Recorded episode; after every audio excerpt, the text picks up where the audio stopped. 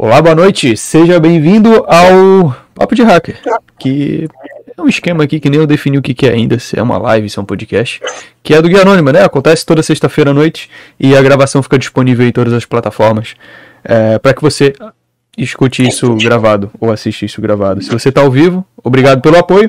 E a nossa convidada de hoje é a Gabriela Salles. Antes da gente falar com ela, eu tenho que falar com o caster de hoje, que é o Kevin, que tem muito a ver com o assunto. Boa noite, Kevin. Tudo bom? Boa noite, boa noite. Hoje o dia tá legal, né? Tá legal Dia hoje? 13 do 8, claro, 13 do 8, sexta-feira 13. É o dia perfeito pra fazer qualquer deploy. Quem ainda não fez, por favor, vá lá fazer. E se cair, se cair é só na segunda, porque Então, e, e- e essa sexta-feira 13, então já teve coisinha na Digital Ocean, é isso? teve, teve, caiu por uns 10 minutos lá, perto das 6 horas, ficou lá caído. Mas, mas sobrevive, recuperou lá, conseguiram, conseguiram se recuperar bem. Ainda bem, né? Pô, mas eles conseguiram responder bem, né? Pô, caiu, caiu, todos os servidores deles conseguiram subir de volta, conseguiram bem, né? Mas o que que é 10 minutinhos, né, gente? Pra uma empresa aí que fatura milhões. É. Nada, 10 minutos é nada. E é claro, a Gabriela, boa noite, Gabriela. Como é que você tá? Tá tudo bem? Tudo bem, vocês? Tudo Tô certo. melhor, eu tô melhor do que esse povo aí que passou por esses perrengues. É verdade, temos um ponto. É Isso, Temos- isso aí. Que bom que não foi comigo. Foda vocês. É, cara, assim, A gente tá quase fazendo uma fila, né, pra ver quem que é o próximo a ser atacado. É, que loucura, né? E você tava comentando aí antes, antes comigo que tá rolando muito ataque. Antes da gente entrar no assunto aqui da pauta, o que que tá acontecendo de ataque ultimamente aí, Gabriela, que você anda vendo mais frequente, que mais tá rolando? Ransomware, né? Tá rolando muito ransomware. É, muito, muito, muito. Eu vi hoje uma notícia aí, eu não, não consegui abrir para ler, mas alguém comentou sobre o novo ransomware que tinha sido, que tinha sido jogado hoje. E, bom, ontem aí vocês viram também, né? A empresa que foi atacada. É, tá, tá feio o negócio. Acho que. Acho que vocês sabem mais do que eu, né? Mas, mas além do ransomware, tem o, tem o DDoS também, né? Que tá, tá acontecendo bastante. E as empresas acho que estão correndo atrás agora, estão indo atrás de conscientização para ver se diminui o phishing, ver se diminui é, a forma como, como entra né, o ataque. E, e você, você vê que no- no- nos últimos anos aí, aqui no Brasil, as empresas vêm se preocupado mais com isso, Gabriela? Ah, com certeza. Eu vejo, eu tenho até conversado né, com, com o pessoal assim, que, da área, e a gente tem visto muito a- a- grandes empresas é, vindo atrás da gente pedindo para você iniciar uma equipe de segurança. né? Então, sem dar nomes aqui, mas empresas grandes do, do varejo brasileiro vindo atrás, falando: ah, você não tem interesse em, em entrar aqui? A gente está startando o projeto agora, a gente está criando uma equipe de segurança, a gente precisa ter um desenho, né? É um desafio. Então, você vê empresas muito grandes, né? Que você até se assusta quando você lê a mensagem. Você fala, nossa, essa empresa ainda não tem uma equipe de segurança. Né? Pode ser que tenha uma equipe terceira ali que cuide, é, é provável. Mas também pode ser que não tenha nada, né? Que tenha só o básico. Então, eu acho que vai crescer muito ainda essa área, porque é, grandes empresas estão sendo atacadas e aí você acaba é, gerando medo, né? Tá todo mundo meio que assustado, assim, com o que pode acontecer. Mas deixa eu te perguntar, você vê que esse crescimento dessa busca da- da- dessas empresas é por conta é, da segurança da informação tá entrando como mainstream na área de tecnologia, por conta da LGPD, ou por conta desses ataques massivos que estão acontecendo? Acho que é uma junção, né? Acho que a LGPD também conta muito, porque a partir de agora, desse mês de agosto, começou a multar, né, realmente. Então, isso também assusta, porque ninguém quer perder dinheiro. Mas os ataques também têm assustado. Eu tenho ouvido pessoas grandes falando sobre esse tipo de medo que você está tendo de ataques. Aí fora todas as mudanças que você está tendo, né? Então, você tem aí o Open Bank iniciando, você tem é, uma série de modificações que estão acontecendo e que as pessoas estão estão ali no escuro, né? É, Você pega aí, o WhatsApp está fazendo pagamento. É, são poucas as pessoas que, que sabem o que está acontecendo, que têm uma noção do que, que é aquilo. Então, hum, eu acho que essa junção toda, essa grande mudança que está vindo, é, é muita mudança para pouca informação. E está gerando esse, esse medo na- nas empresas. Entendi, entendi. Legal. É, interessante. Eu vi alguma coisa sobre a LGPD também, que as multas iniciais serão educativas, né? Então vai ser tipo. Tá multado aí, 5 reais. Para com essa porra. Ó a empresa que fatura milhões. Então, mil reais aí de multa para vocês se educarem. É, empresas que já deveriam tá, estarem adequadas, né? Estarem. Mas a, a, a, multa padrão, né, que eles colocaram lá no, nas normas deles é uma multa altíssima, dependendo do, do patamar da empresa, faz falta, né? Sim, sim, é. A, a, as multas da LGPD realmente, se forem colocadas em vigor aí, é que na realidade até hoje fica meio obscuro como é que a NPD vai chegar nas empresas, né? Se ela vai chegar porque ela tá afim ou se ela vai chegar só por conta de denúncias. Mas será que se eu denunciar o bar do Zé, eles vão lá no bar do Zé fazer o bagulho? Talvez não. Então tá meio obscuro isso aí ainda. E aí tem faturamento também, né? Porque eles falam em, em 2%, até, até 2% né, do limite é, de faturamento. Isso, isso, isso. Tipo, e se a empresa vai. É, tem toda a questão de imposto, do que ela declara, do que ela não declara. É, dependendo também da empresa, tem ação social que ela usa para poder tirar uma parte. Então, nunca vai ser realmente valor, né? Mas já é um valor que assusta. É, dependendo da empresa, se tiver mal. Ah, porque querendo ou não, é um dinheiro que a empresa não conta em perder, não tá contando em perder, né? Então é, é um, é um susto pro bolso de qualquer forma. Enfim, a gente a gente, nossa, a gente entrou no assunto e foda-se, mas não é o padrão. Não é o padrão, é que a gente tava falando antes de Digital Ocean, de, de queda e tal, e eu, preferi pegar o pegar o pegar o, o fio da meada aqui.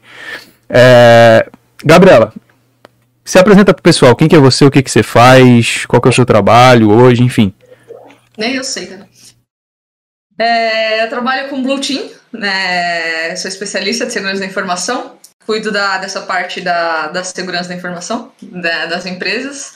É, faço parte do time de, de engenharia, né? Então a gente faz análise de, de, de novos softwares, de nuvens, enfim, toda essa, essa questão que, que existe dentro de uma empresa.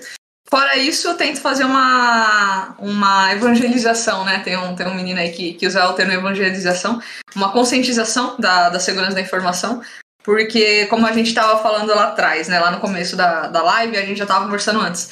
É, segurança é sempre você bater na mesma tecla. Você fala a mesma coisa sempre para as pessoas conseguirem lembrar. Né? Então você está sempre voltando nos mesmos assuntos. Você fala lá da importância de senha segura, daqui a pouco está falando sobre a importância do gerenciador de senhas, aí você vai para outro assunto, daqui a pouco você já volta de novo no, no tema da senha, porque a segurança é feita em camadas, né? Então não adianta nada você ter uma senha forte, mas você não ter um segundo fator de autenticação. Ou qualquer coisa do tipo. Então você tem que estar sempre voltando um, uma, um, caminho antes, uma pedrinha antes, para poder fazer a explicação de tudo. Então eu tento fazer essa conscientização que eu sei que ainda não existe no Brasil, né? Tem pessoas que fazem, é, é, é muito legal que a gente está vendo as empresas se, se movimentando. Eu fiquei sabendo esses dias que tem empresas já fazendo labs de Blue Team entre os funcionários, o que é muito legal. É, as empresas já estão indo atrás de, de plataformas de conscientização o que também é muito legal e traz né, o funcionário. Eu percebo que quando a gente traz essa, essa conscientização, é, a pessoa já, já fica com essa mentalidade mais segura, né, do acesso seguro. Isso modifica muito, isso facilita muito a nossa vida. Então, tento, tento ajudar. E isso é isso, acho que é isso. Entendi. De... Só isso, né? Não, só isso. Bem tranquilo. Coisa boba. Assim, ah, nada, gente... nada perto do Kevin. Não. Meu Deus. Nossa, eu já, já tive época que tinha que ficar cripando cabo. Nossa, era uma chatice também ficar crimpando cabo. Mas depois eu comecei a gostar, mas eu falei, eu não quero isso pra mim, né? Eu não quero ficar só crimpando cabo, né? Você gosta? É, não. É, é legalzinho, é legalzinho. É legal, só que. Deixa eu te falar uma coisa então, bem triste, todo cara. Dia, todo dia, ah, né? No meu técnico em redes, eu quase reprovei na matéria de crimpar cabo. Pois é, eu, eu crimpei vários cabos errados até eu aprender a fazer uma crimpagem decente. Aí eu comecei a. Até hoje, até hoje eu não sei fazer, tá? Não sei se a Gabriela manja aí, mas eu não sei fazer não, mano. Eu manjo de Não, já fiz, já fiz, mas pouco. Não, não Bem vai, pouco. não vai, não vai. Sai tudo errado, sai tudo torto. O fiozinho daí é, fica assim. Ó. É, não, não fica. Não, eu... Tá parecendo o Ferdinina. É, não, se eu... funcionar é Deus na causa. Porque... Não, aprendi, eu aprendi, eu aprendi com a manhãzinha ali, fiz ali e separo tudo certinho ali, coloco de primeira ali, já crimpa ali, perfeito, fica perfeito. Não, não tem erro. Ah, vou levar, vou levar uns cabos aí pra Mas, tua casa pra te crimpar pra mim, então.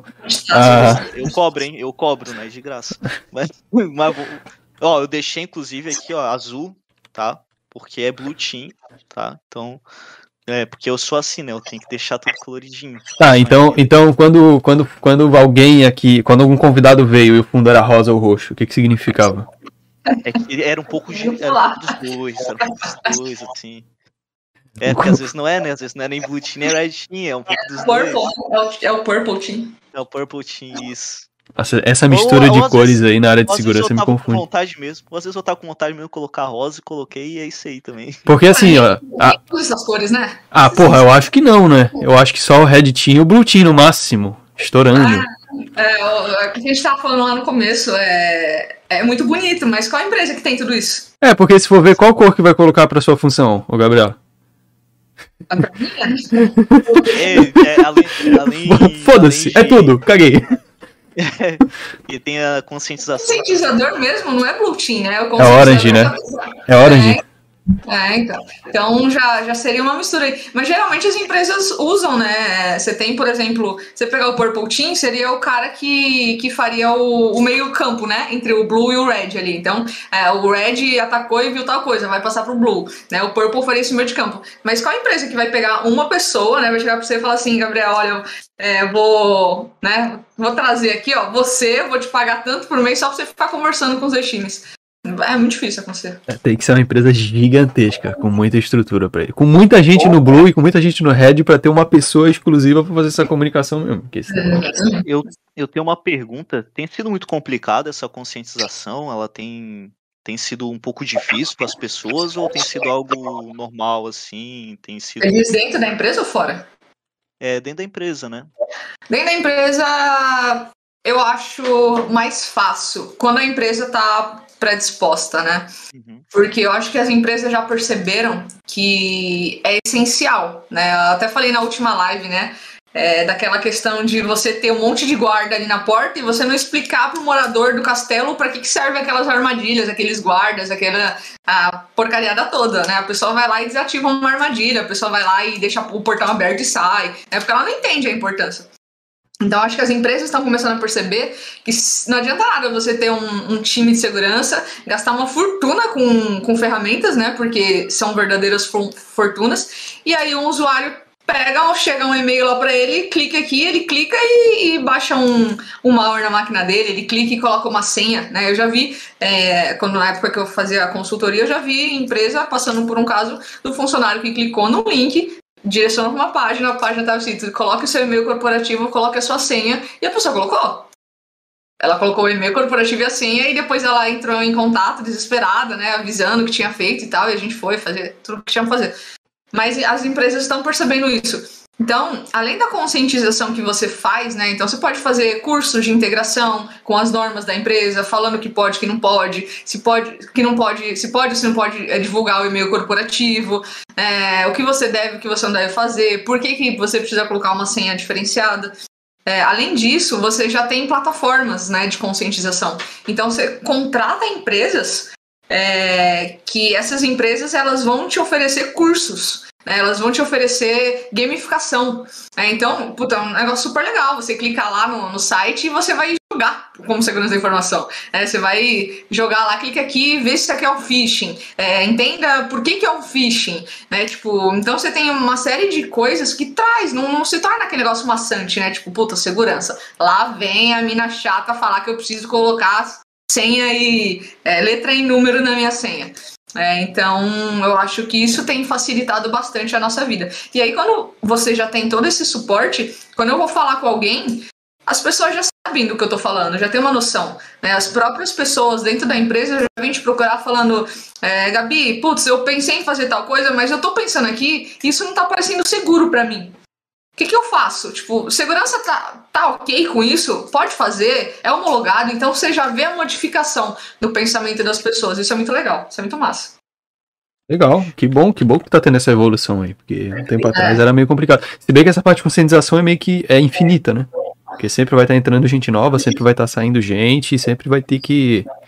é, é, é, essa parada sempre vai ter que estar rolando, vai até virar cultura dentro da empresa. Aí É, facilita. então, Mas pensa assim, Afonso, ó, você tá na tua empresa. Se você tiver isso na tua empresa, quando você for para outra empresa, para você já vai ser natural. Exato, exato.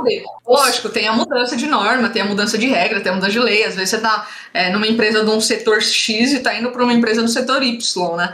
Mas nesse meio tempo, é, a base é a mesma, né? Então, você entender o que é segurança, você entender qual é a base, entender é, por que, que precisa daquilo, você vai levar com você, né? Tipo, usar senha, usar não sei o que lá, não sei o que, não sei o que lá. Você usa pra tua vida pessoal, então, tipo, se torna natural. Se chegar na empresa e você colocar lá uma senha Afonso arroba 123, você vai falar, mano, como assim? Não, vou falar com o pessoal aqui, tá errado, não posso fazer isso. É, já é meio que, que teu, né? Rapaziada, o negócio não é Afonso arroba 123, é Afonso arroba o ano que a gente tá, entendeu? Arroba É verdade. 2021.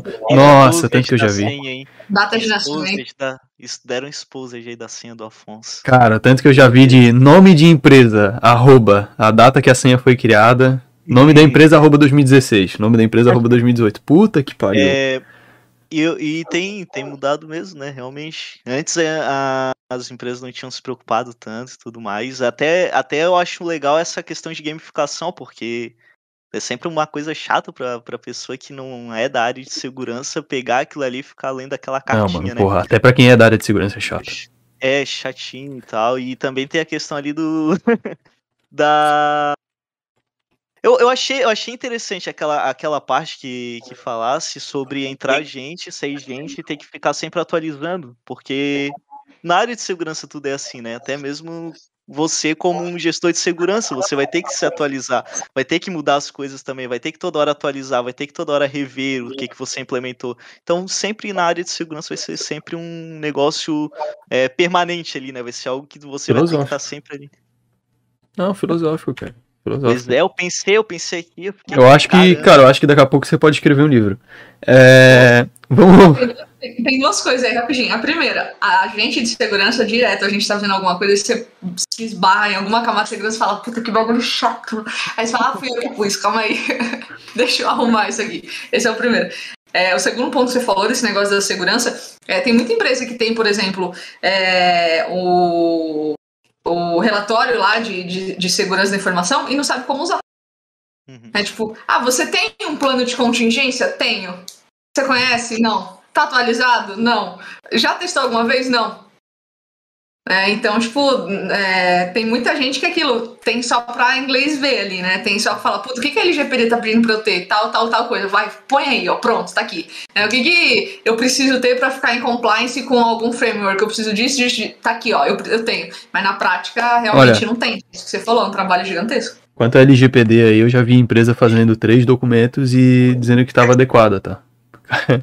três documentos lá, para a política de segurança atualizada, documento de responsabilidade e perguntar para o usuário se ele aceita ou não marketing. Acabou. Estamos adequados. Dá para fazer assim? Quantos sites você não tá vendo aí que o pessoal tá. tá- você clica no, no site e vem escrito bem pequenininho assim. Você está de acordo com o nosso termo de serviço? Você procura, nem tem termo de serviço. Você clica, tá, essa página não existe. Você fala, ah, tá. Outra, outra parada é aquela do cookie, né? Você aceita ou não aceita é, que tenha o seu, a- as informações capturadas? Você clica que não, mas você vai dar uma olhada, ele É. tá pegando. Ele tá. Não, e, e às vezes nem tem a opção de gerenciar, né? Não, é só aceitar ou recusar. É, ou aceita ou recusa, ou sai fora do meu site aqui. Ou, ou não, né? Ou, ou tá lá assim, ou claro, né? Também, né? Aceita sim, claro, isso. Eu já, já vi uns assim, eu já vi uns assim também. Ó. Já vi também uns que era. Eu vou, eu vou desvirtuar totalmente do assunto agora, mas a, a gente vai voltar um pouco na linha do tempo aí da Gabriela, porque é uma questão que bastante foi perguntada lá no Instagram. Um monte de gente mandou perguntas lá na caixinha do Instagram, e a maior, a maior parte das perguntas era ou sobre faculdade ou sobre como que a Gabriela iniciou nessa área. Então vamos voltar para esse Paranauê, porque eu acho importante a gente sempre trocar essa ideia com o convidado. Então, Gabriela, como que foi o teu primeiro contato com a parte de tecnologia, com a tecnologia em si? Quando é que surgiu aí o interesse por tecnologia? No meu ensino médio eu fiz um, um curso técnico de informática. Foi o meu primeiro pontapé inicial, assim. Mas sabe aquele curso que você faz, tipo, preciso fazer algum curso, tá todo mundo fazendo. Ah, deixa eu ver o que tem. Ah, tem turismo, ADM e informática. Ah, fazer informática, parece mais divertido. E aí eu fiz. Né? Mas, tipo, não fui pra essa área na época. Quando eu terminei o ensino médio, eu fui fazer letras. Né? Tudo a ver, eu queria trabalhar com editoração na época, ou tradução. Eu, eu tinha me formado em francês, né? tinha me formado em inglês e queria ir para essa área. É, eu falei, ah, vou trabalhar com tradução, então vou fazer letras, né? No meu, na minha cabeça ali eu ia fazer isso. E aí eu vim para São Paulo e tal, só que quando eu comecei a fazer letras, eu consegui um estágio para dar aula. Né? Então, é, eu estagiava na Aliança Francesa na época, de questão do francês, e aí consegui dar aula de inglês para criança. Né? Então eu fiquei dando aula e tal, até me formar, mas sabe quando você não tá, tipo, não era isso que você queria? Aí eu comecei a dar aula de informática, eu fui chamada por um colega meu, falar, ah, meu, tem uma vaga aqui e tal, quer dar aula de informática, você manja? Era aquelas escolas que você coloca o CDzinho lá e o curso tá pronto, né? Fica rodando ali, você só fica passando por trás dos alunos se eles tiverem alguma dúvida. Tem aula de AutoCAD, Excel, Windows, é de tudo. E aí eu fiquei dando aula, né? Aí nessa época eu fiquei dando aula de inglês, português e informática. Eu dava essas três aulas. Até que uma empresa, é, eu não me candidatei para vaga, tá? É, eu tinha o currículo atualizado numa plataforma de, de emprego. E aí a empresa entrou em contato comigo, falando, perguntando se eu queria entrar para essa área, se eu queria ser suporte de service desk, porque eles precisavam de alguém que falasse francês e que eles não estavam encontrando gente da área que falasse francês. E como eles tinham visto que eu tinha um curso técnico, que eu dava aula de informática, né, mais ou menos ali batia um pouquinho e perguntando se eu tinha interesse. E aí eu falei, meu, quero, vou, tô indo. Aí, o que, que eu preciso fazer? Vai participar do processo seletivo. É, passei, né? Depois que eu passei do processo seletivo, que tava tudo certo, a menina da RH me ligou e falou assim: olha, mas o horário pra você trabalhar vai ser das 11 da noite às 8 da manhã. Né? Então, tipo, eu tinha um filho Jesus, pequeno. Né? Que fudido! É, eu tinha um filho pequeno na época, né? Eu falei, meu, eu preciso ir, não, é, é a minha chance, eu não sei se eu vou ter outra chance. É, aí na época eu conversei com meu marido e tal, falei, bom, vamos, vamos fazer, beleza. A gente fez. Fiquei um ano trabalhando de madrugada. Foi muito pesado, não foi, não foi legal, não gostei de trabalhar nessa área, de, de, trabalhar esse horário. O meu, o meu corpo não, não funcionava. Mas, por outro lado, eu aprendi demais. Porque a demanda era muito menor do que durante o dia, né? Porque assim, eu trabalhava de madrugada para poder falar com o pessoal da França, por exemplo, que tem um fuso diferente, né? Com o pessoal da Índia, que tinha esse fuso diferente, do Canadá, enfim. E então, só que assim, eram poucos os chamados que tinham, né? E era voltado para nuvem já na época. Então eu fiquei um ano ali e eu fiquei um ano estudando, porque eu entrei numa empresa gigantesca, uma multinacional, uma das maiores multinacionais do Brasil, e eu não fazia a menor ideia do que eu tava ali, né? Tipo, eu, eu não, não entendi o que, que eram as áreas de TI, eu não sabia o que, que era o service desk, eu não tinha essa noção. Então eu comecei a devorar livro, eu comecei a devorar tudo que eu tinha ali de possibilidade. É, tirei duas certificações, né, que eles, o cliente tinha pedido para a empresa tirar, eu consegui tirar. É, e aí eu fui pro dia e aí minha, comecei a, a, me dedicar porque eu vi que realmente era isso que eu queria. Esse foi o meu primeiro contato com TI, tá? Meu primeiro grande emprego, assim, na, na área de, da, da tecnologia. E aí, daí em diante, eu comecei a trabalhar com migração, é, nuvem, né, que tá, tá muito em alta, mudar do, do, on-premise para Exchange, pra, ou para qualquer que seja a nuvem, né? É, enfim, e aí eu comecei a ver a parte de segurança, meu primeiro contato com segurança foi com e-mail, foi na parte de anti-spam. É, eu, eu trabalhava numa empresa que a gente estava fazendo uma migração de, de caixa de correio para nuvem, e aí tinha uma equipe que ela só cuidava de, de anti-spam. A equipe ficava só ali nessa parte de, de, de segurança de e-mail. É, e aí, na época, eu, eu me aproximei deles, né? Porque era muito próximo ali o que a gente estava fazendo. Vira e mexe, a gente precisava pedir alguma coisa, alguma liberação, adicionar um IP, alguma coisa assim. Adicionar um domínio ali. E aí um, um, eu conversei com o meu chefe, meu chefe falou assim: você quer ter um acesso de, de leitor? Aí eu falei, quero. Ele falou: ó, seguinte, eu vou te dar um acesso na ferramenta, mas você não pode mexer em nada. É, tipo, então imagina a pessoa aqui louca para aprender com acesso a admin numa ferramenta de uma, de uma senhora empresa. É. E aí foi o meu primeiro contato. E aí, assim, pra eu não fazer merda ali, porque eu morria de medo de mexer em alguma coisa e dar BO, eu fui fazer um curso. E aí eu, eu fiz um curso voltado para administração de correio eletrônico. Né, nessa parte de segurança mesmo, de spam, enfim. E aí eu fiz esse curso e aí começou com, com networking, né? Eu conheci o professor, comecei a conversar, conheci os alunos, e aí fui chamada para entrar, consegui, consegui entender o que, que era um pouco. E aí, assim, você começa a estudar, é que nem as abas ali do, do Google, né? Você abre uma aba quando você vê você tá com 400 abertas, né? Então eu comecei ali e aí eu, mas sim, eu sempre fiz muito curso online. Então essas plataformas, Alura, é, qual é o nome daquela aquela outra plataforma lá que o pessoal. Udemy, mas tem uma outra também que o pessoal vende muito curso, agora eu não vou lembrar o nome. Enfim, eu, eu sempre fiz muito esses cursos, assim, e, e, ensina muito, né? Porque você faz no seu tempo. Então, eu tava indo pro trabalho, eu tava no, no ônibus, no carro, onde quer que esteja, eu tava escutando. É, podcast também, depois que veio essa onda do podcast. É, e, e, outro lugar que eu sempre estudei muito, assim, e que eu sempre comento com o pessoal, é a trilha para você tirar uma certificação. Então, assim, você tem a certificação dos fornecedores, né? Então, você vai ter ali a certificação Microsoft, vai ter certificação IBM, vai ter certificação é, dessas empresas, AWS. E, e você tem as certificações mais é, técnicas, né? Voltadas para alguma área específica.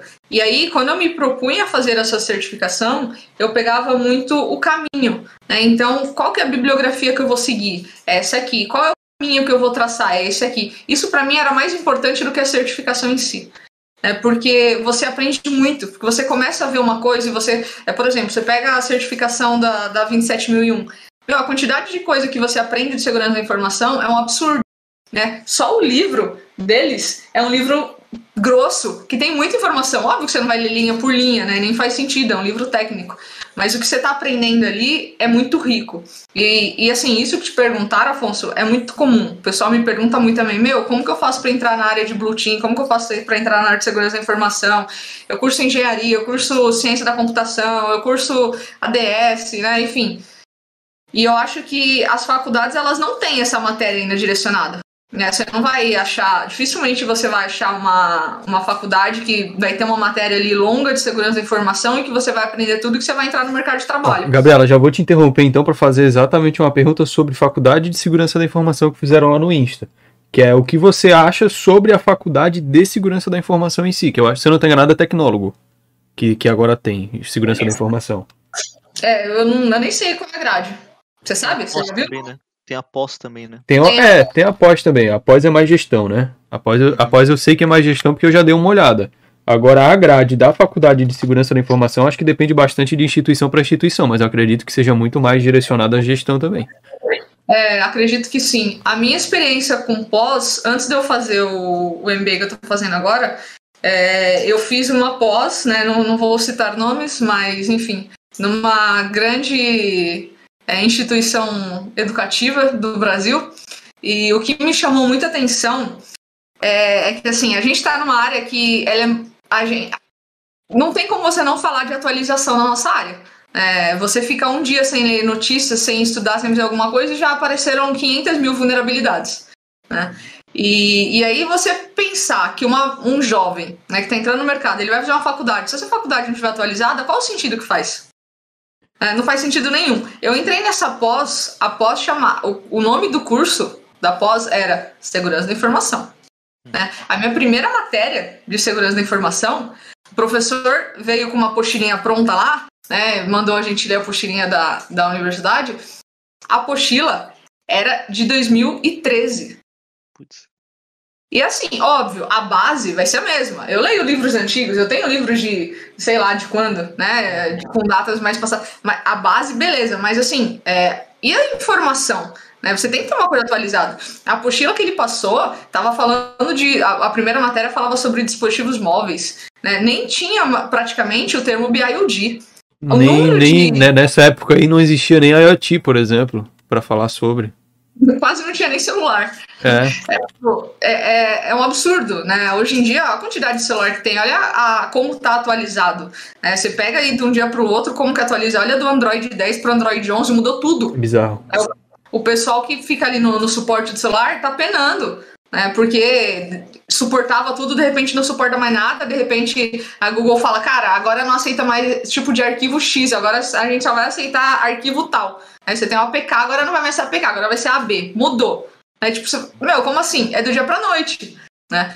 Então, é, eu acho que a faculdade, é, eu não tiro a, a, importância da faculdade, eu, eu fiz a primeira faculdade, eu fiz a segunda faculdade, é, eu, eu, fiz engenharia, é, agora eu estou fazendo MBA, eu gosto desse mundo acadêmico, até porque eu gosto da, da bibliografia que a gente pega no meio do caminho. Uhum. Mas eu acho que para você estimular um jovem que está entrando na área a fazer uma faculdade, sendo que a maior parte das empresas não exige essa faculdade, né? Diferente, por, por exemplo, de um professor, de um médico que precisa provar o diploma né? É, você, como você vai falar para um cara fazer uma faculdade dessa se a faculdade não está atualizada? Ele vai falar: Meu, eu vou pegar esse tempo que eu vou para a faculdade todo dia das 7 às 11 e eu vou ler um livro, eu vou ver um filme, eu vou ver uma série que eu vou aprender mais ainda. Né? Então, é, eu acho que as faculdades têm que se atualizar. Tirando o networking, que é legal, né? E a farra ali que você tem, mas eu acho que em questão de conhecimento eles têm que se atualizar. Essa faculdade, se tem alguma faculdade específica de um curso, eu não, eu não vi a grade, não, Afonso. Beleza. Kevin, você quer é. falar? Vou deixar você falar. Tem a questão da grade, né? Por exemplo, a grade de 2017 foi feita e só que ela não planejou para coisas que vão ser feitas para 2021. E aí vamos dizer assim, ela vai até o final de 2021, que é quando a pessoa vai se graduar, com aquela grade específica. Se surgir alguma coisa no meio do caminho que seja uma novidade na área de tecnologia, ela não vai ser colocada nessa grade. Então tem isso também, né? Então acaba a faculdade nessa questão de deixar uma grade enrijecida, acaba não conseguindo também, é, vamos dizer assim, colocar novas atualizações na área de tecnologia, né? Então tem esse problema. É, tem, tem, áreas assim, tem áreas da, da, da, tecnologia que são áreas que não se atualizam com tanta frequência, né? Por, por, por exemplo, a área de redes é uma área que a, a parte base é bastante antiga. Então a gente tem protocolo aí rodando desde 1980 que quase não mudou. O SMTP é um exemplo. Né? Uhum. Então, porra, beleza. Por, por, exemplo, o livro do Tannibal. O livro do Tannibal não foi, não foi escrito ontem, mas ainda é um livro atual. Dá pra você pegar e ter a base. Agora tem áreas, cara, desenvolvimento. Tannibal é incrível, né? Ele tem, uns, ele tem umas paradas meio, meio coisa de arrombado, mas é incrível. É, não, tem os termos só dele. É coisa de filha da puta. O físico dele. Não entendi. O livro físico não. Eu não tenho o livro físico dele. Eu tinha emprestado da biblioteca, né? Do livro. É, esse mesmo. Esse, esse, essa coisa linda aí mesmo. Eu tinha emprestado da biblioteca da faculdade esse livro. Muito bom. É muito bom esse livro. Esse livro é muito bom. É, se bem que eu, eu, geralmente quando eu vou recomendar para alguém que quer começar a estudar redes, eu recomendo ou o Douglas Comer ou o Kurose e o Ross, que eu acho mais simples de ler do que o Tannibal. Mas é uma bibliografia fodida. É, não, é, é, é, muito bom. E assim, não, não tem como, né? A nossa área a gente tem que estar tá, tá lendo sempre. É, eu acho que, assim, se você estiver pensando em conhecimento, em conhecimento, eu acho que vale muito mais a pena você acompanhar framework, por exemplo, para nossa área, do que você ficar ali fidedigno a uma a matéria de uma faculdade. É, conhecimento, tá? Não estou tirando o valor da faculdade, nem nada do diploma, muito pelo contrário. Mas quando a gente fala em conhecimento, eu acho que você tem muito mais é, cursos, você tem frameworks, você tem. É, cara, os podcasts eles são muito legais, porque você leva muita gente boa aqui, compartilha conhecimento prático, também é muito legal. Né? Eu acho que esse tipo de coisa ajuda bastante também. Gabi, você acha que hoje, hoje, por exemplo, tem uma pessoa que quer entrar na área, beleza, terminou o ensino médio, o que, que você recomendaria para ela entrar no mercado, tá? Não na área acadêmica nem nada do tipo. Uma faculdade ou uma certificação? Ou uma série de certificações, né? Vamos ser justos também. É, para entrar no mercado, eu acho que a certificação na nossa área ela é mais vista a primeiro momento. Porque as empresas, elas precisam, falando de mercado, tá? Não estou falando de qualidade. Uhum. Falando de mercado, as empresas precisam mais da certificação do que do diploma. Certo. Porque, certo. por exemplo, é, vai ter empresas, você pega uma consultoria que vai precisar de um número de funcionários X é, com uma certificação de um fornecedor X. É, ah, eu quero ser Golden com tal fornecedor para conseguir é, licença. Né? Então eu vou precisar de 10 funcionários com tal licença. Então ele vai atrás de você no LinkedIn, ele vai atrás de você onde quer que seja, pela certificação no primeiro momento.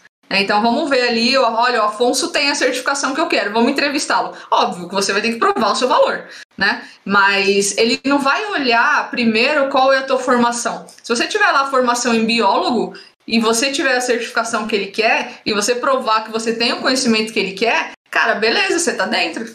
Então, em questão de mercado, hein? não estou falando de, de excelência nem de conhecimento, mas de uhum. mercado, eu acho a certificação para a nossa área mais prática. Ó, para dar carteirada, a faculdade é mais vantajosa. Para ir para o mercado acadêmico, você obrigatoriamente precisa de faculdade. Mas para o mercado de trabalho, eu concordo com o que você falou. Tá? Concordo mesmo com o que você falou. E eu não sei se você, você já viu, teve um convidado nosso que falou pra gente que existe um mercado paralelo de certificação que se chama aluguel de certificação. Você conhece essa porra? Não vi, não vi, não, não conheço. É exatamente o que você falou. Tipo assim, ó. Ah, eu preciso de 10 pessoas certificadas na ISO 27001. Só que eu não tenho esses 10 profissionais, eu só tenho 5. O que, que eu faço? Eu vou lá, falo com cinco outros profissionais que têm a certificação que eu preciso.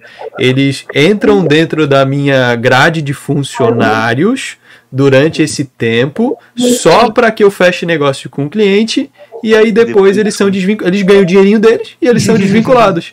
Cara, eu fiquei em choque, eu não sabia que existia um mercado paralelo de certificação. Cara, eu vou te falar pior, eu já vi isso.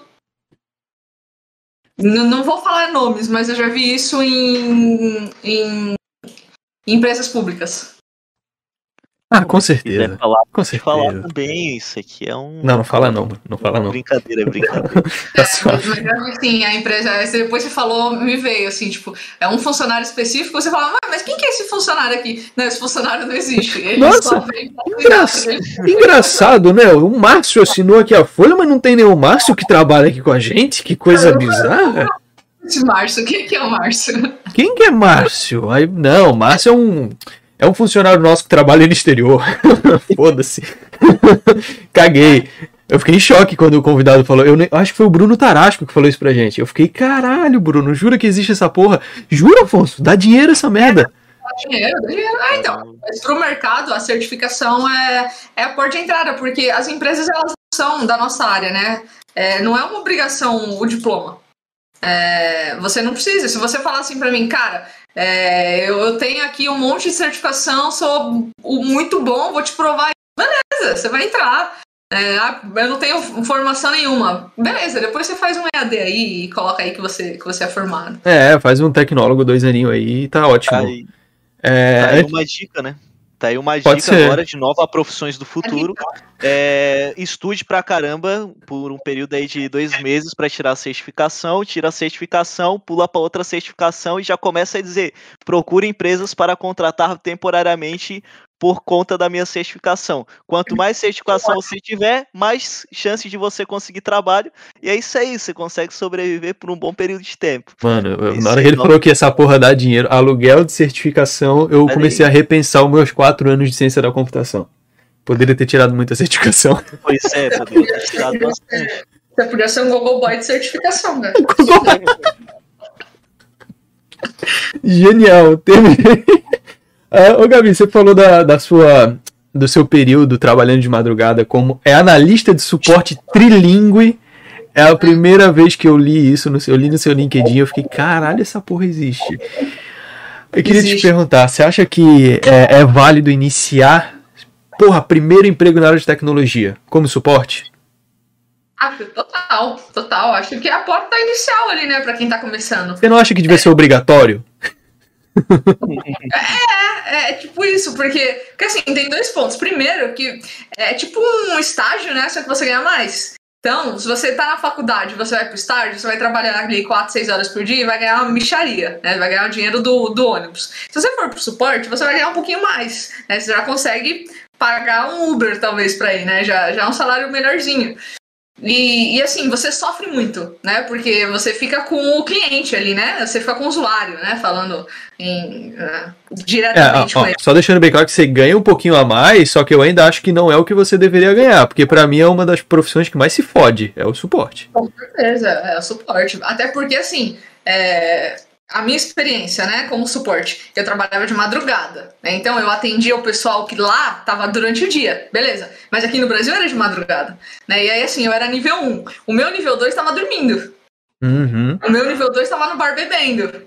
Né? Cansei de ligar sexta-feira, 3 horas da manhã, meu nível 2. Falar, cara, preciso fazer tal coisa aqui. Ele, mano, não, não lembro nem como clico no link. Né? A pessoa tá bêbada, sexta-feira, de madrugada, né? O que você vai exigir ali? Então, aí, só que quem que ia ouvir do usuário? Era eu. Ainda eu ouvi o treinamento em francês. Mas, então, assim, você tem essa, essa questão do suporte, né? Você tá na, na linha de frente ali. E, e o usuário é muito mais grosso com você do que outras pessoas vão ser. né? Ele não, quer, não tá nem aí, ele quer que resolva o problema dele. Cara, o, o- o usuário é cruel. O usuário ele é escroto.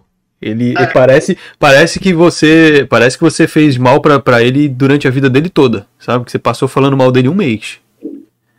Você sabe que nessa época aí que eu, que eu trabalhei de madrugada, é, teve uma época que me chamaram pra ajudar no suporte de uma outra empresa. É uma empresa lá do sul, né? Que, que trabalha com cimento, enfim. E aí me ligava muito caminhoneiro, porque eles precisavam de liberação de nota fiscal. Sabe, SAP? Uhum. E eles me ligavam, tipo, duas, três horas da manhã e falavam, ó, a nota fiscal não tá saindo, eu preciso, preciso, né, liberar aqui. Aí eu falava, qual que é o impacto disso aí? O cara falava, ah, tem 33 caminhões parados atrás de mim. Você imagina uma fila de caminhão duas horas da manhã, 33, a calma que ele ia falar comigo, né? Ou com, com o analista ali que, em questão.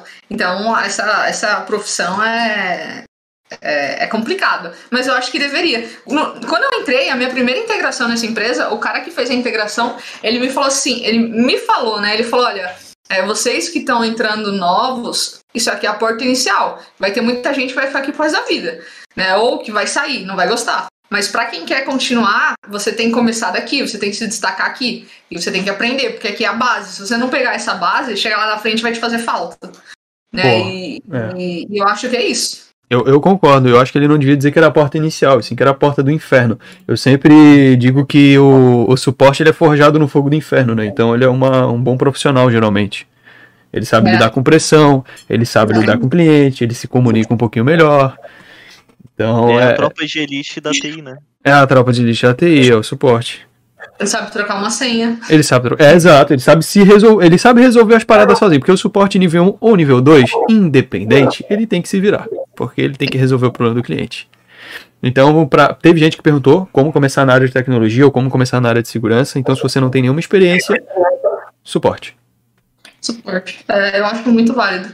É, sabe aquele sofrimento necessário? Eu acho que é um sofrimento necessário. Né? Não, não tem como você começar o primeiro emprego como pentester, né? Como Red Team, como diretor de tecnologia. Você, quer demais. É, seria uma boa também, mas. Você quer demais. Se, se bem que diretor de tecnologia, dependendo do porte da empresa aí, também é só. Só te bucha, ajuda, a né? entender, te ajuda a entender um pouco da pressão que é também, né? Porque, tipo, a pressão deles é muito maior, né? Do suporte. Mas também tem a pressão também na, nos outros times, né? Time de desenvolvimento, time de infraestrutura, time de segurança. Todos os times têm uma pressão, por mais que o suporte que vai levar o xingão do cliente, né? Mas tem uma pressão também interna. Isso vai te ajudar também nisso. Não, não, defenda, também. não defenda a sua. Não, não tô me defendendo. DevOps também sofre. Também sofre, sofre, sim. Chega três horas da manhã lá, ah, caiu o servidor.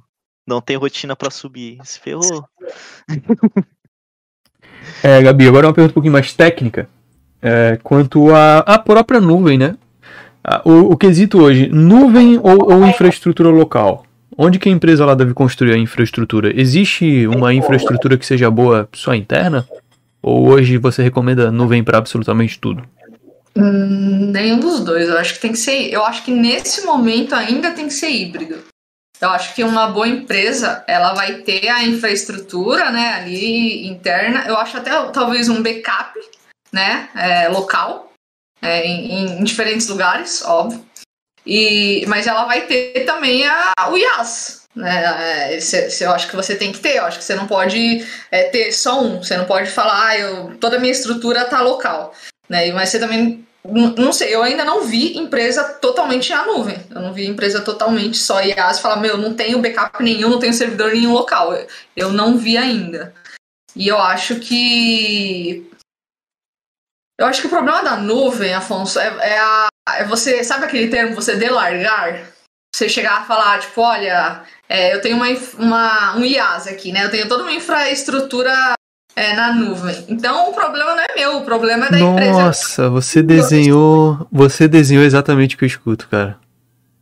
Puta É que isso, pariu. né? Então. Tipo, ah, eu tô pagando milhões e eles que têm que cuidar, não vão mais ter trabalho nenhum. Eu acho que isso é o maior erro, porque a empresa é tua, o interesse é teu. É óbvio que você vai contratar é, sempre coisas a mais em busca da melhoria, né? Mas não para você delargar assim, tipo, ah, ó, eu contratei aqui o, uma, uma empresa que vai me fornecer o IaaS e o problema é deles, eles que se virem. Eu acho que aí tá o erro, entendeu? Da, da infraestrutura Olha, na nuvem. Eu, eu escuto isso bastante na parte de, de da parte de, de, invasão, né? De red team mesmo, de, de análise de, de, vulnerabilidade, porque eu chego no cliente e pergunto da infraestrutura dele, ele fala, ah, olha, hoje está rodando tudo em nuvem, então a responsabilidade é deles.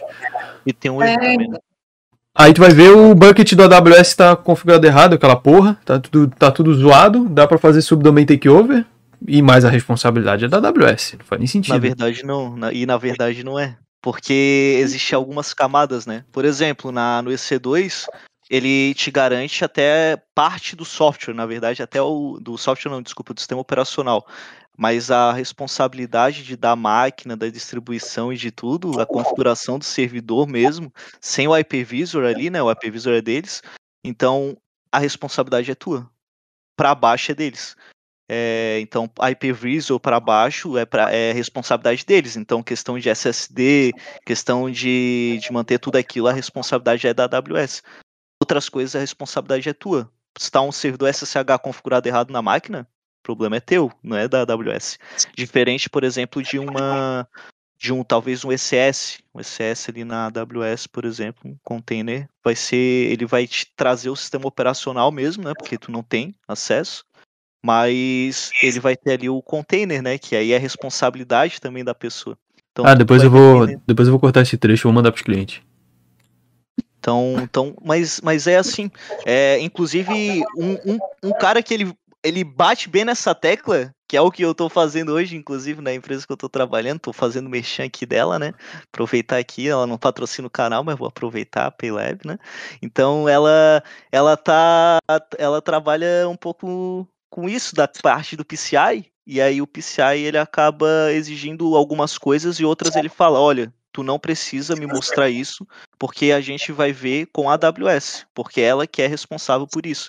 Então tem algumas empresas que elas preferem para a nuvem também por causa disso, né?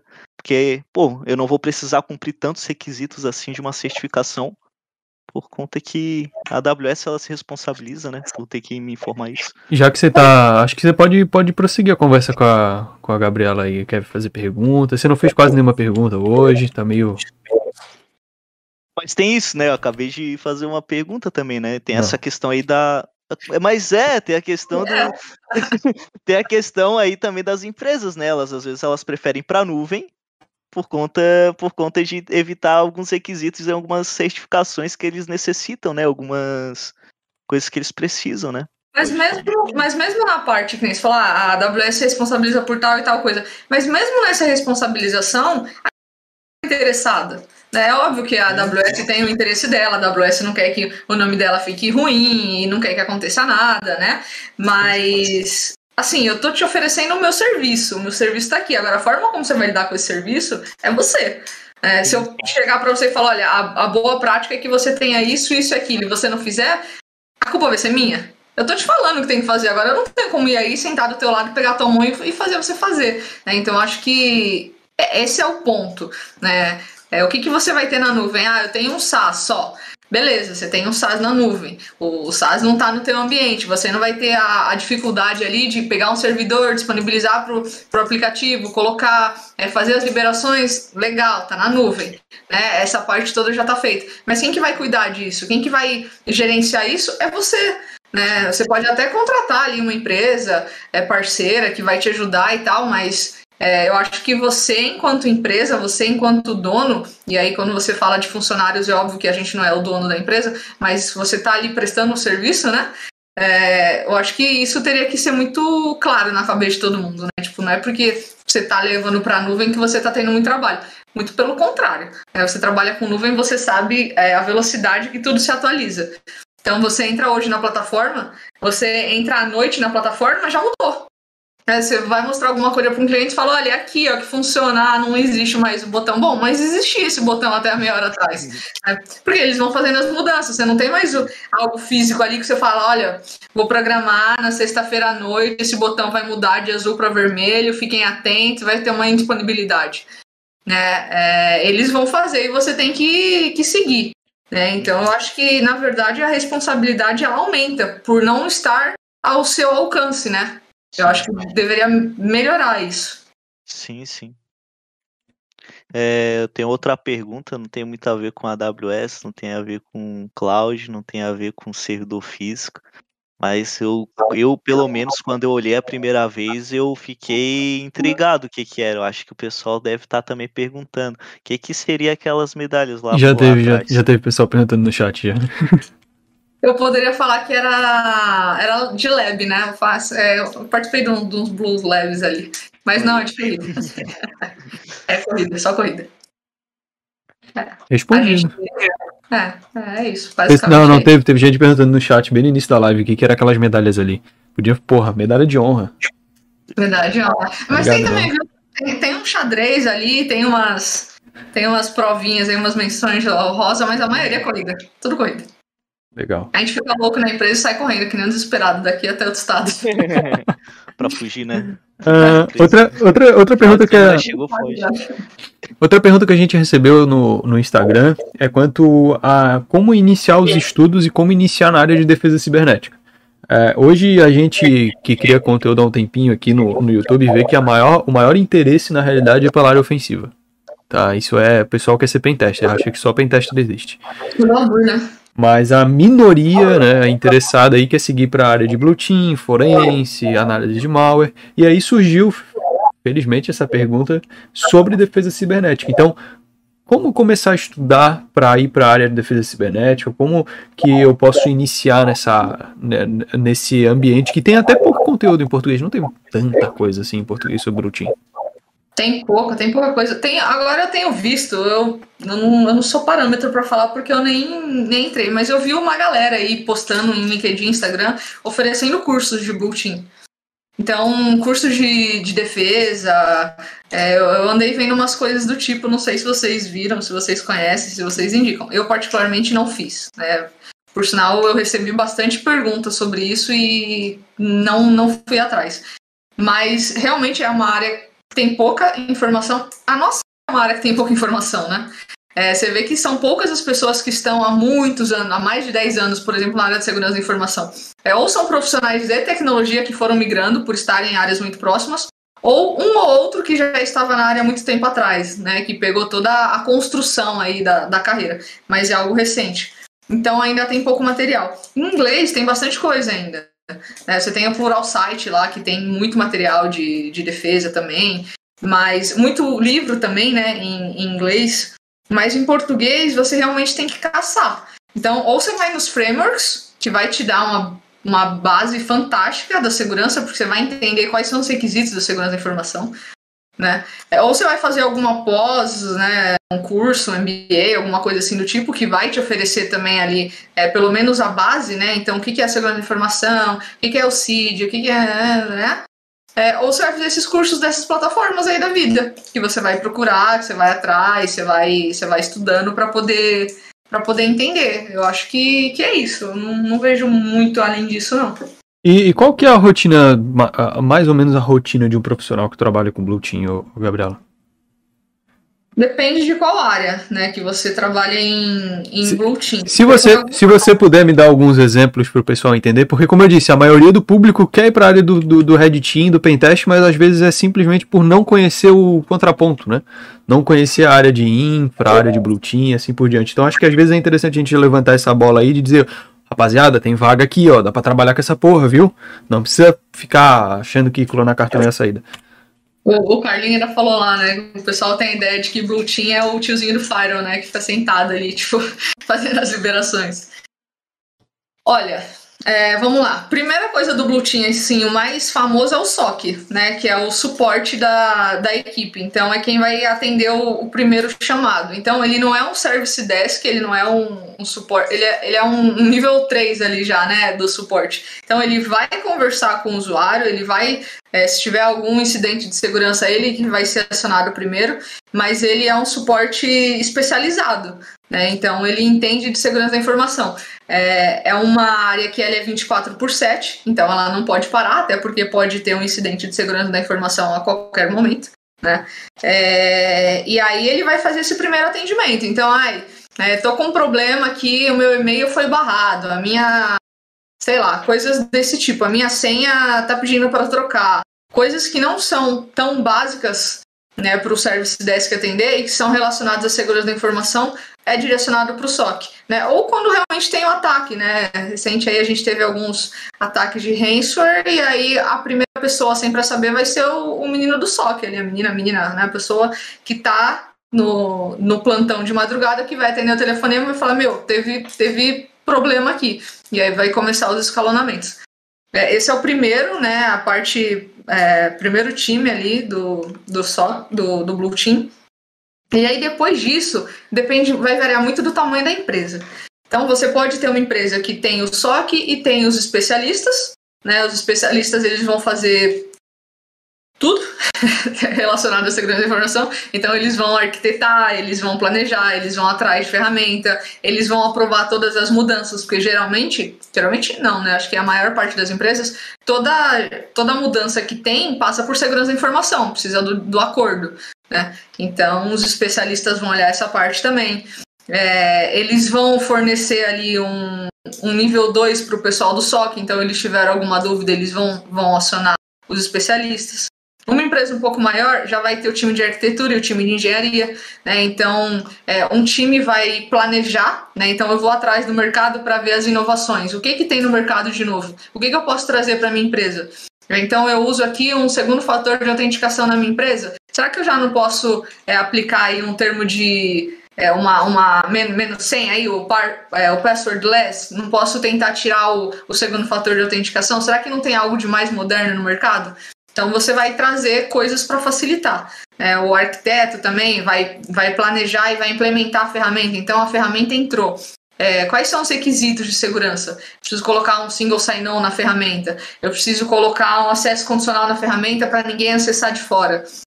É, eu preciso fazer o desenho. Né? Então, putz, é, vai entrar aqui uma ferramenta nova, um sistema herdado. Eu preciso desenhar o que, que eu, por onde eu vou passar. Vai barrar no Fire, vai barrar no Proxy. Eu preciso de liberação de domínio, eu preciso de liberação de IP. É, eu vou precisar de algum outro acesso. Então, é, o Blue Team ele faz toda essa parte. E na maior parte das empresas, aí também vai depender do tamanho, ele também acaba fazendo a parte da conscientização. Né? As grandes empresas não, tem uma equipe lá de governança que cuidam disso. Mas uma empresa menor, um pouquinho menor já, ela, o Blue Team também faz a conscientização. Então ele vai é, é, oferecer campanhas, ele vai atrás de plataformas né, de gamificação que a gente estava falando, ele vai disparar e-mails, ele vai fazer cursos, ele vai fazer integrações da parte de segurança da informação. Então tem todo tem toda essa parte. Eu acho que o Team ele ainda é mais visto pela questão do glamour, né? Essa questão do hacker, assim. Ah, eu, eu tenho poder, né? Eu acho que é o poder, na verdade, que emana ali. Eu, eu consigo invadir o que eu quiser, eu tenho acesso ao que eu quiser, eu tenho controle ao que eu quiser, né? Tipo, é essa ideia que a mídia mesmo dá, né? Os filmes, vou colocar o meu capuzinho aqui, vou sair invadindo o sistema de todo mundo e eu sou o cara. Então acho que ainda, ainda tem essa, essa visão. Pessoal, não é assim, tá? É, muitas vezes você é contratado para achar falha na empresa, só que a empresa não quer que você ache falha nela. Tá? Então, faz um mês eu fui contratado para fazer uma análise e, tipo assim, é. olha só, você pode analisar aqui, mas você também não pode analisar muita coisa. Tem que analisar devagar. Porque senão você vai foder a minha infraestrutura. Aí eu fiquei, caralho, beleza, eu tô sendo, eu tô sendo pago para hackear, mas eu não posso hackear. Interessante. Bom. Você fica mais tempo fazendo relatório do que realmente fazendo. É, não, o pessoal acha que não, pô, vamos hackear, vamos colocar aqui terminal, tela preta e vai. Só que a maior parte do tempo é relatório, né? Você tem que saber escrever bem, né? Você não pode escrever que nem um, um não muito técnico e não errado, né? Assim com C cedilha, né? Esse tipo de coisa aí não dá, né, pessoal? Então, Vamos estudar português, que é importante. Obrigado. É, Kevin? E não, engane, e não se engane, Blue Team também tem que escrever relatório, tem que fazer documentação. Então, ah, vou pro Blue Team porque Red Team tem que fazer relatório. Então, vem pro Blue Team também que tá, vai fazer relatório, não tem problema. Pessoal, você pega engenharia aí do, do Blue Team, a gente fica desenhando o tempo todo. O tempo todo escrevendo projeto, desenhando projeto, desenhando arquitetura, de, vendo onde que vai bater. Aí você faz o desenho e fala, puta, mas eu não, não, pensei nessa porta aqui. Cacete, tem outra porta. Aí você faz o. De... É, uma beleza. Mas é gostoso, né? A gente gosta de sofrer. Mas achas que tem um, um certo tabu ainda na questão do, do Blue Team comparado ao Red Team. Não, não tabu, sei lá, algo que esteja além, além dessa parte de do glamour, outra coisa que pode estar impedindo talvez as pessoas de terem essa visão diferenciada para o Blue Team. Que é a, a falta de, de conhecimento, né? Porque é, o, o, hacker, né, o termo hacker ainda é mais conhecido. Então, por exemplo, isso que o Afonso falou de, de fazer pentest, as pessoas de fora nem sabem o que é. Uhum. É, pra ela é um hacker. Eu ainda vi esses dias o, o menino lá, o, o, Igor, falando no Instagram. Por que, que a gente precisa falar que a gente é, é hacker ético? Uhum. Meu, não é, não, não é essa de hacker ético, eu sou hacker. Se tem outro cara que faz besteira, ele é um criminoso. Sim, não sim. é o meu caso. A minha profissão é hacker. Né? E, tá, e é isso. Né? É... E, e, as pessoas não sabem o que um hacker faz. Se você chegar na roda da, da tua família ali de conversa e falar assim, eu sou um hacker, todo mundo vai falar, pô, você é um criminoso, você fica, né, hackeando o Instagram da tua namorada. É, então você não, eles não têm essa noção do que, que faz um, um hacker. Relatório, pentest, teste de introdução. Mas o que? O que, que é isso? Né? Nem, nem sabe que as empresas contratam, na verdade, para você fazer a tentativa, ver o que está vulnerável, passar o relatório para eles poderem melhorar. Não tem essa visão. Muito menos de que tem um time predisposto a melhorar isso, né? Que seria o Blue Team. Né? Então, eu não só fico esperando os relatórios para poder ir atrás. Então, você vai chegar lá com. A vai chegar lá com o relatório e falar: olha, a tua AWS está aqui, ó tá uma merda. Né? A gente conseguiu acessar, a gente conseguiu pegar a conta root, a gente conseguiu tirar o segundo fator de autenticação, a gente conseguiu. Beleza, né? Eu vou pegar, vou analisar, vai ter uma equipe ali de riscos que vai ver se vai mitigar o risco, se vai diminuir o risco, se vai modificar o risco, né? O que, que vai fazer. Mas além disso, o blockchain, ele, na, na verdade, assim, o ideal, né, é, é antecipação. Então, antes disso acontecer, eu já ter ido atrás do mercado de uma ferramenta que faça a minha gestão da minha AWS. De uma ferramenta que pegue a minha AWS e que fale, olha, você tem uma vulnerabilidade ali. Né? Então, é, é, essa é a parte que eu acho mais legal do Blue Team, assim, né? Não só você ficar na defensiva, ficar esperando o ataque, mas você se antecipar. Quando eu digo antecipar, eu não quero dizer, tipo, deixar a empresa 100% segura ou não vai ter ataque. Mas você tentar se antecipar e ir melhorando a sua estrutura deixar o mínimo de, de brechas possíveis, né? Uhum. E é massa trabalhar, né, com Blue Team. É apesar das dores de cabeça às vezes, mas é legal também. Você, você fica louco, você fica louquinho. Você começa a ver esse monte de ataque, você fala, gente, lancei em tal coisa, não pensei em tal coisa, não pensei em tal coisa, mas é legal, eu gosto. Vai sobrar pra mim, né? Uma, mandar uma mensagem pro, pro cara lá, vai pro outro servidor, vai pra esse servidor aqui, não vai pro meu não. Vai pro outro.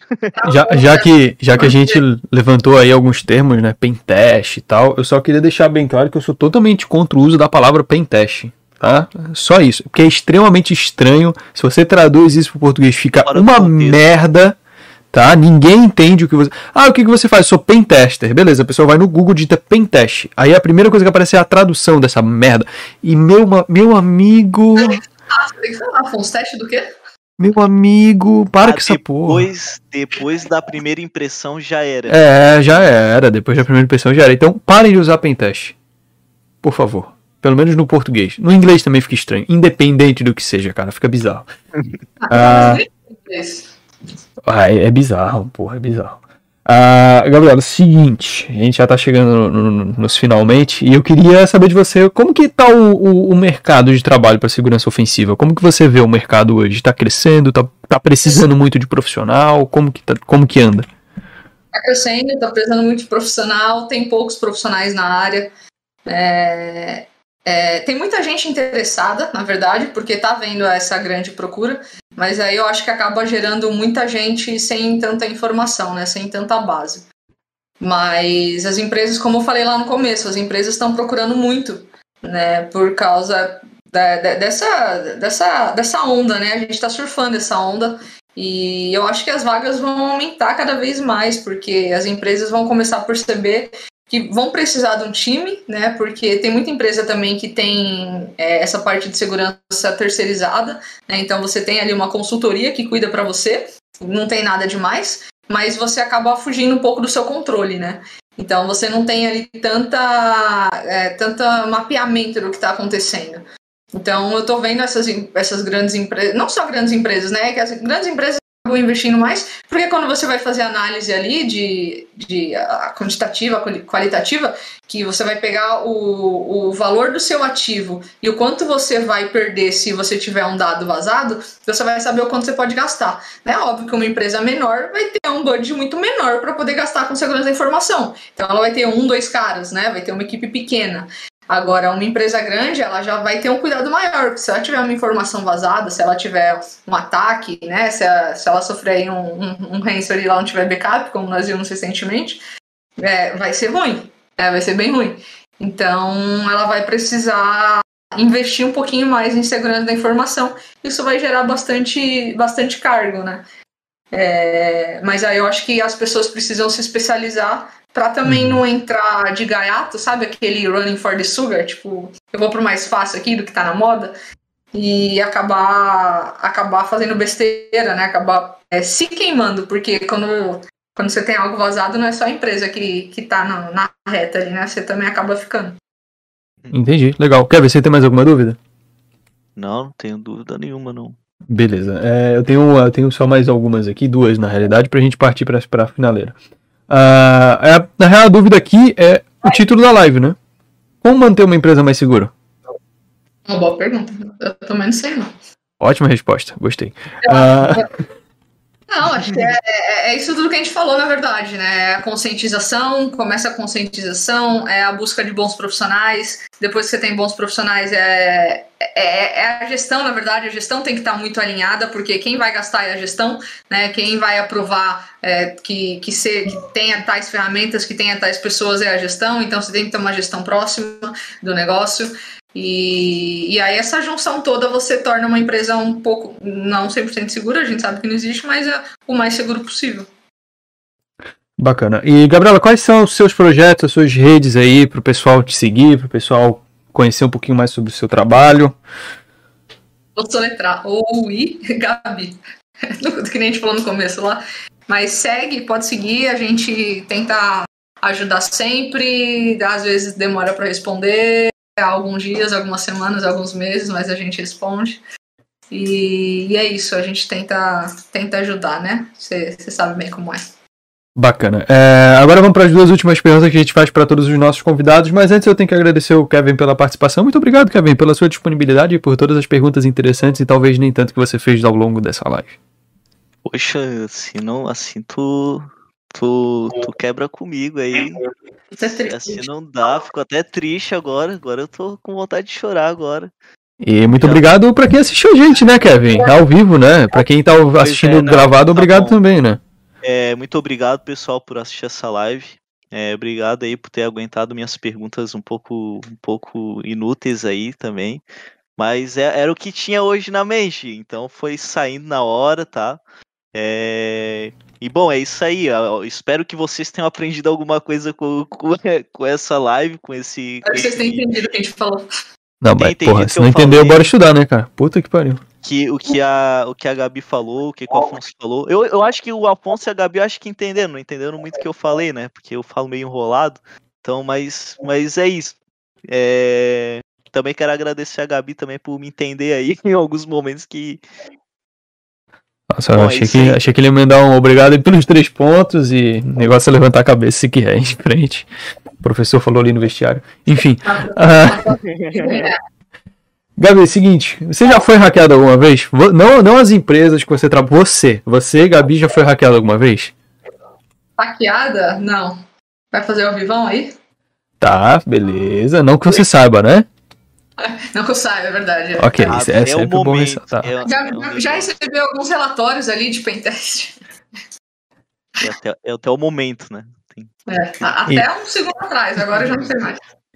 E agora é o seguinte, não é nenhuma pergunta, é a última né, da, da live, mas não é bem uma pergunta. É basicamente um momento onde você pode fazer aí, falar o que você quiser de forma aberta, você pode falar um parágrafo motivacional, um trecho bíblico, uma frase de coach, pode mandar um foda-se, ou pode dar alguma dica para quem está assistindo a gente, são as últimas palavras aí da live. Então, quando você terminar essa sua esse seu trecho, eu sempre enrolo nessa parte. Se você depois que você terminar esse seu trecho, esse, esse seu esse seu texto não preparado, a live simplesmente vai acabar e a gravação consequentemente também, né? Você que está assistindo gravado me entendeu, pelo amor de Deus. Vou, vou terminar com um texto motivacional, gente. Boa noite.